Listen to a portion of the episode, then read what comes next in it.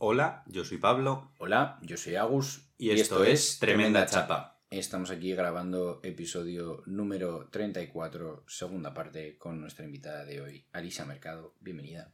Gracias, otra vez. A ti por estar aquí. Para quien nos esté escuchando, tenéis la primera parte publicada ya y la tercera, pues saldrá la semana que viene. Y bueno, eh, antes de empezar, preséntate un poquito. Otra vez. Otra vez. De forma distinta, si quieres. Eh, bueno, soy Alisa. ¿Qué más? Tengo 24, casi 25 años, aunque Pablo dice que es mucho más mayor que yo, me lleva aprox 6 meses. Eh, Es un viejo joven, Pablo. sí, es eso un viejo joven. Pero sí. Como yo. Eso, Somos que, bien jóvenes. que Pablo Pablo. me lleva 6 meses, pero jura que me lleva 5 años. O 10. Como poco. Y Y ya. ya, y ya, estupendo.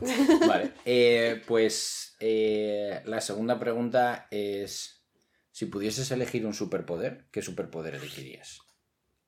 Uf, típica pregunta de... Eh, Como la de antes. de speed dating de fin de... Eh, siempre había pensado leer mentes, pero no. O sea, qué agotador. Diría que, no sé, invisibilidad.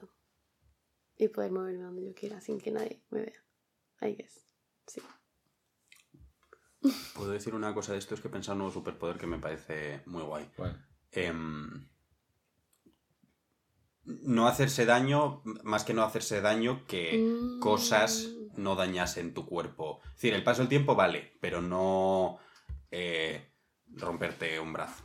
Que me tropiezo No. en las escaleras del metro y no me tuerce el tobillo. Vale. Sí, Me esa me o gusta. sea, es como un superpoder, como que en plan- como- del otro como- superpoder de mierda que presenté, que era el de no dormir? Mm. Mis superpoderes son una mierda, pero me parecen curiosos. Ya, pero tío, o sea, podrías por, por lo menos, o sea, ¿cuántas veces te haces daño a la semana? Pues en cosas tontas, sí. Es decir, me quemo con un. O sea, teniendo en cuenta, teniendo en cuenta que tienes un, que puedes elegir el superpoder que quieras, tu superpoder es para algo que te pasa a veces a la semana. O sea, por ejemplo, un superpoder que te, que si fuese, yo- si yo fuese Pablo elegiría tener el superpoder de poder absorber el contenido de un libro solo con tocarlo. Ah, no, sí, me encanta leer. Claro, no, de Ah, poder. ¿verdad? O sea, si te lo quieres leer, te lo lees, pero si dices, tío, no me lo quiero leer, pero necesito entender a este pavo, tocas el libro y, te- y absorbido. Tengo un superpoder mejor. Saber condensar mis ideas y explicarlas de una forma comprensible. Ese es mi superpoder, Pablo. El mío no. No, ese es, eh, yo, sé, yo sé condensar tus ideas y explicar- Lo que pasa es que al final, como estamos todo el día poniéndonos en desacuerdo, nunca explico lo que tú quieres decir. Que es la realidad de cómo surgió este podcast, pero nunca lo hacemos, nos, nos dedicamos a discutir. Bueno, igual y entonces el podcast no se llamaría Tremenda Chapa. Estoy de acuerdo. Traducción de chapas sería Sí. el nombre. Eh, vale, pues estupendo. Em, todavía no te hagas invisible, porque preferimos seguir viéndote mientras terminamos el episodio. Y nada, pues dicho esto, eh, Mr. Pablo, Una vez más he dicho que creía que mi tema no va a ser una chapa. Eh, esta vez, creo que esto lo digo también siempre, esta vez de verdad que lo creo. Em, Que sí va a ser una chapa. que no va a ser una Ah. chapa. Vengo a hablar de la importancia de jugar y de no tomar, tomarse la vida demasiado en serio. Eh, jugar barra hacer el tonto, barra hacer bromas, barra no tomarse... eh, no tomarse la vida demasiado en serio. Es decir, te la puedes tomar en serio y puedes saber en qué momentos puedes estar más ajajas que en otros. eh, pero como la importancia de tener espacios y que no sean pocos y que te permitas en varios espacios eh, jugar y echarte unas risas y hacer el tonto y, y, y reírse y sí, reírse y jugar de alguna forma, que lo he presentado así. Em, esto viene de mi reflexión de hace poco, eh, bueno, de hace poco, no sé cuándo de hace poco, de dos cosas. Y esta es la parte chapa y luego saltamos a ello, lo siento. Em, uno, eh, un artículo que leí hace poco que hablaba de que la precariedad, precariedad infantiliza. Que la gente que no tiene eh, un trabajo fijo, que no tiene posibilidad de tener una vida tranquila y estable, es decir, la gente que vive situaciones precarias eh, de trabajo y de vida, tiende a no sentirse con la capacidad de tomar decisiones, eh, o con, porque en parte no la tiene, pero con la capacidad de tomarse la vida en serio, de asentarse, y ya está. Em, un artículo bastante interesante de cómo, en plan, de- del, del impacto emocional que tiene en la gente eh, esa precariedad. Y punto dos, eh, reflexiones que he tenido en conversaciones con gente sobre la gente que estamos en la universidad haciendo un doctorado, nuestro, nuestra percepción y la percepción de otra gente que no lo está haciendo es que todavía jugamos mucho más o nos reímos mucho. No necesariamente nos reímos mucho más, pero seguimos participando en, en la vida social de una forma más infantil, en parte porque estamos en contacto con gente más joven, que la gente que saca un trabajo de oficina en el cual toda la gente es mayor que él. En el cual normalmente el ambiente, cuando tienes gente más joven, igual se da más a participar en esas dinámicas de jugar, y cuando tienes solo gente más mayor, tiende hacia esa supuesta seriedad. Em, entonces, de ahí viene un poco mi reflexión. Para quien no me conozca, igual se cree que soy solo una persona horrible, que solo habla de la vida en serio. Creo que la gente que me conoce sabe que me tomo la vida muy en serio y me tomo la vida simultáneamente muy poco en serio. Es decir, como que estoy en los dos lados absolutos del espectro de o, o me tienes riéndome sobre eh, cuántos mapaches te entran en el culo como pregunta interesante a reflexionar, o me tienes analizando por qué hablamos de meterse mapaches en el culo sociológicamente. Es decir, eh, no soy solo la persona de, del análisis de por qué hablamos de eso, pero que en general soy una persona muy, en mi percepción, juguetona. Muy...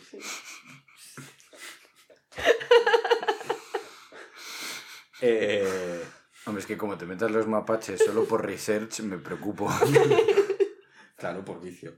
Em, entonces, en esa rama juguetona, creo que es algo que obviamente he reflexionado, pero que me parece que quitarle hierro a muchos asuntos de la vida y poderse tomar la vida a risa a veces es un método de un mecanismo de defensa barra asimilación que funciona en general bastante bien.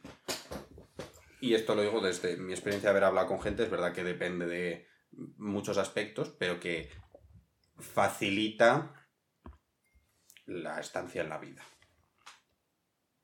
Y he dicho que ya me iba a callar. Así que ahora os inventáis vosotros lo que queráis hacer con este podcast. Os puedo preguntar. si queréis.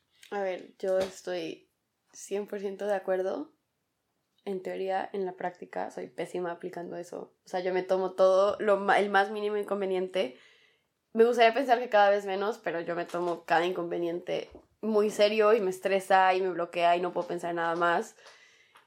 Y, pero estoy 100% de acuerdo que... O sea, que yo soy la primera que algo me pasa y me frustro y empiezo a llorar y que la persona que llega y diga jajaja se toma el problema a risas es que la mando a comer caca. O sea, cállate. Pero estoy, o sea, estoy, eh, estoy siempre de acuerdo, estoy trabajando en eso, que, que sí, que al final lo que pasó, pasó. Y, o sea, como estoy hablando como de frente a una situación, te pasó esto, no puedes, Lo que pasó. no puedes hacer nada al respecto y pues depende mucho de ti de cómo lo tomas. Obviamente, como dijiste, como teniendo ciertos momentos de seriedad donde es necesaria, pero igual y no todo es tan grave y unos jajas te hacen sentir mejor y relajarte y a seguir y ya está. Y no solo en momentos de sea una situación mala, sino en momentos de tranquilidad o de charla con amigas. Te ríes. Sí. En el, traba- en el trabajo, al principio, yo, o sea, como que vale, soy la nueva, estoy entrando, estoy empezando el mundo laboral, todo era súper seria y todo. Yo creo que poco a poco es como que los jajas con mis jefes, el chistito, el otro y todo, y eso, o sea, relaja mucho el ambiente por un lado y me da más ganas de ir a la oficina. O sea, de, de- sé que ya, que ya tengo la confianza para poder hacer chistes y los jajas y reírse y el, el coffee break y todo eso, como que sí he sentido muchísimo que por lo menos me relaja mucho en el día a día para ir a la oficina y ir como más motivada y como que sé que me la va a pasar bien, digamos. Nada que aportar. No, es que estoy de acuerdo. No hay que tomarse la vida tan en serio. Y yo quería preguntar, es decir, el, he pensado en esto, no he simplemente venido a daros una chapa, dejaros hablar tres segundos, decir estoy de acuerdo y ya está. ¿Por qué creéis que la gente, según se va haciendo mayor, tiende a tomarse la vida más en serio y a jugar menos? Y ya no solo tomarse la vida menos en serio, sino el concepto de jugar, de hacer cosas por jugar. Porque nos creemos muy importantes. Sí. Creemos que nuestro tiempo vale mucho, que somos muy especiales, que vamos a cambiar las cosas. eh, y entonces, pues, eh, y es muy curioso porque esto justo ayer lo hablaba con, con unos de los chicos después de la... De, estuvimos en una actividad de la ONG que hacía mucho tiempo que yo no iba. Y eh, fue muy guay porque estuve hablando con, con gente que, que está en el puesto en el que yo como empecé a involucrarme más, ¿no? Que era como el representante nacional de la juventud de España, ¿no?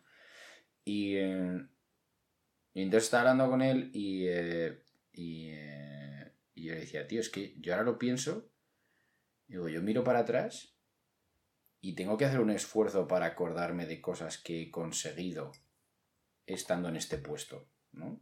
Y si estoy seguro de que si me pongo a hacer una lista hay mazo de cosas.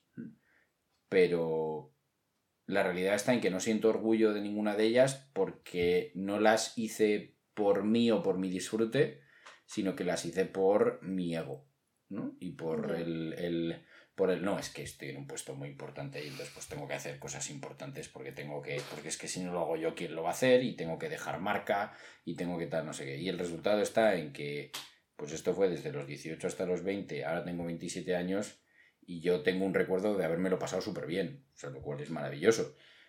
Pero de haber conseguido cosas, no lo tengo como a lo mejor lo tengo en otros aspectos de mi vida, que no he hecho esas cosas por ego, o no las he hecho porque considerase que había que hacerlas, o porque es que es muy importante que las haga, sino que las he hecho porque sinceramente era algo que me apetecía a mí hacer, ¿no? A veces siendo algo súper serio y a veces siendo algo súper absurdo, ¿sabes? O sea, eh, salir a bailar es, o sea, no, no es nada serio. Y yo hay veces que yo he ido a congresos en los que, que ni me acuerdo de los que estaba y otros en los que pues me he dado la vida en ellos, ¿sabes? Y tiene que ver también en quién estaba en ese congreso. ¿Estaba yo o estaba mi ego? Curioso. No le había dado el análisis de por el ego. Mm, o sea, Es decir, sí, creo que tiene parte de sentido. es que no somos conscientes del- de, ni, no somos y me incluyo, ¿eh? Eh, que últimamente tengo la sensación de que cuando hablo de estas cosas me vivo como muy externalizado de ello y no, no, o sea, yo estoy ahí dentro, o sea, I am one more, o sea, estoy ahí con, con, con ustedes. Em, de decir de verdad, tío, de verdad, mm, no somos ni medio conscientes de la cantidad de los problemas que nos genera el ego. De la cantidad de mierda que hacemos por el ego y de la cantidad de, de, de todo que dices, tío, es que si hiciese así y me sacase el ego y lo dejase sentado en casa, tío, es que mi vida sería muchísimo Ujú. mejor. Al ego hay que ponerle un who delante y así es juego. Oh, Los jujus. Ya no es los jajas. Los jajas. los jujus. Así el ego lo juega. Em, pero, es decir, entiendo en ciertas cosas que el ego tenga impacto de estoy de coordinador de esta empresa o de o soy el jefe de no sé quién y me da ego y me lo tomo en serio porque tengo que hacerlo bien. Pero ¿por qué eso se traduce a todo el espacio de la vida? ¿Por qué de repente paso a ser una persona eh, que no juega, que no que se come toda mi vida, eso.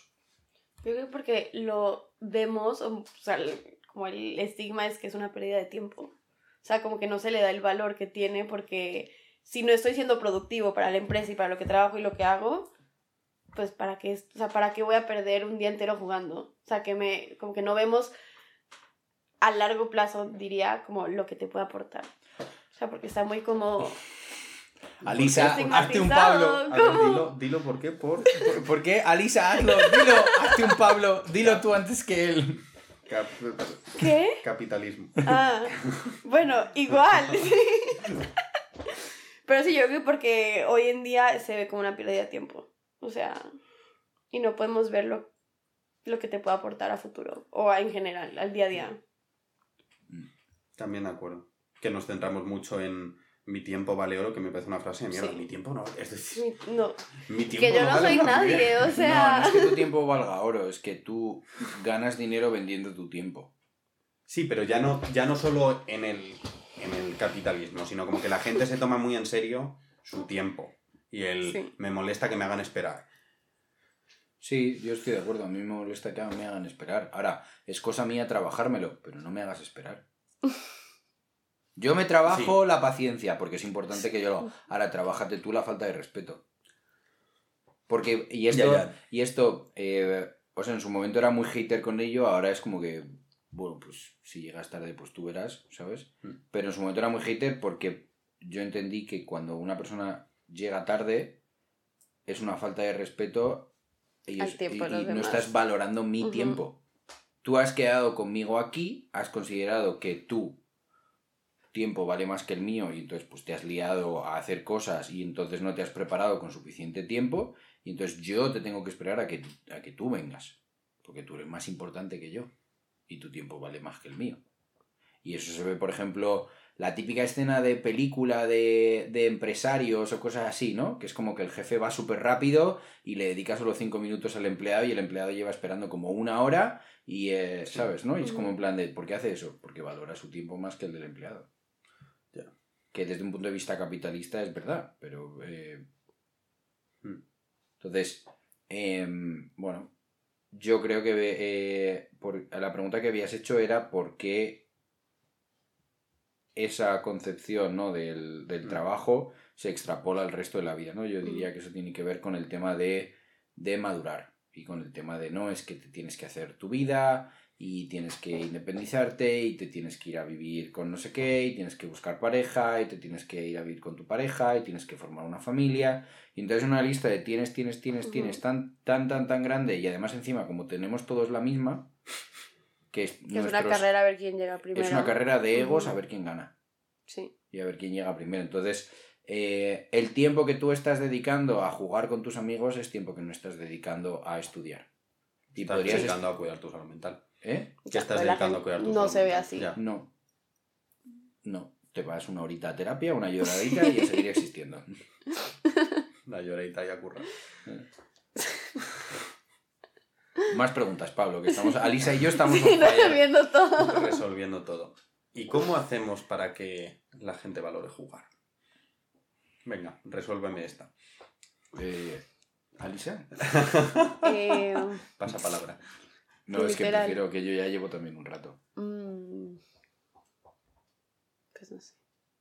¿Qué haces tú? ¿Qué puedes hacer tú a ti misma para valorar más jugar? Yo, a nivel personal, me parece que, bueno, no es necesariamente jugar, pero si ISB es un espacio que me permite dentro, jugar físicamente, sí, muchas veces con los niños, fútbol, tal, pero es un espacio de desconexión total.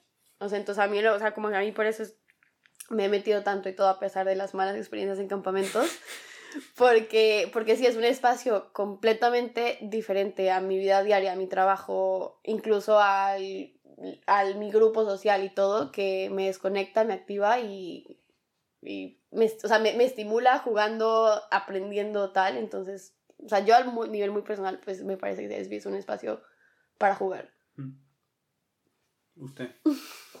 Eh, repita la pregunta. Que puedes responderle a nivel individual o a nivel social de qué hacemos para que a la gente le guste más jugar. Ser consciente de que solo tienes el ahora.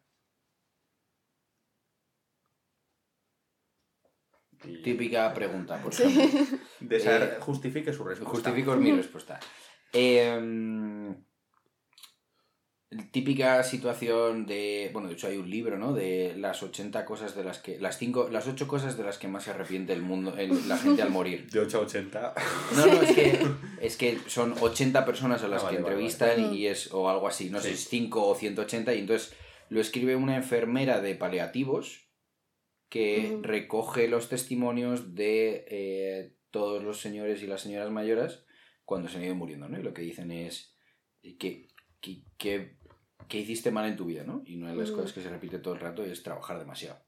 ¿Y por qué trabajas demasiado? Porque no estás... Cuando tú trabajas no trabajas por el hoy, Trabajas por el Por mañana, mañana. porque el sueldo no lo cobras hoy.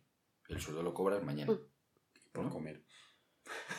Sí, bueno, pero Sí, quiero sí, sí. decirte, eh, eh, Sí, sí. eh, cobras una vez al mes y con eso ya te repartes la comida, pero estás trabajando todos los días para el final del mes, Mm. ¿sabes? Entonces, eh, en el momento en el que tomas una conciencia, de, diría de dos cosas, ¿no? Uno lo hemos dicho en el episodio anterior de eh, no eres tan importante.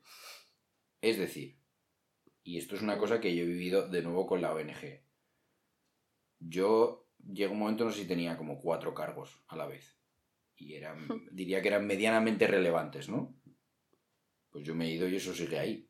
Después del COVID, después de todas las crisis que nos hemos comido, después de tal, eso sigue ahí. Y de hecho te diría que sigue ahí y además encima nadie me ha llamado en plan de, eh, Agustín, por favor, ven a ayudarnos. O sea, fíjate tú lo importante que debía de ser yo, ¿sabes? Sí. ¿No? Pues uno.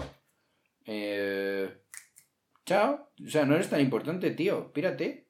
Si tienes que dejarlo, lo dejas. No, no, de verdad, no tiene tanto valor. Que no puedes dejarlo, vale. Entonces vamos a plantear una forma. Vamos a plantear una forma de que puedas hacerlo. Vamos a buscarla.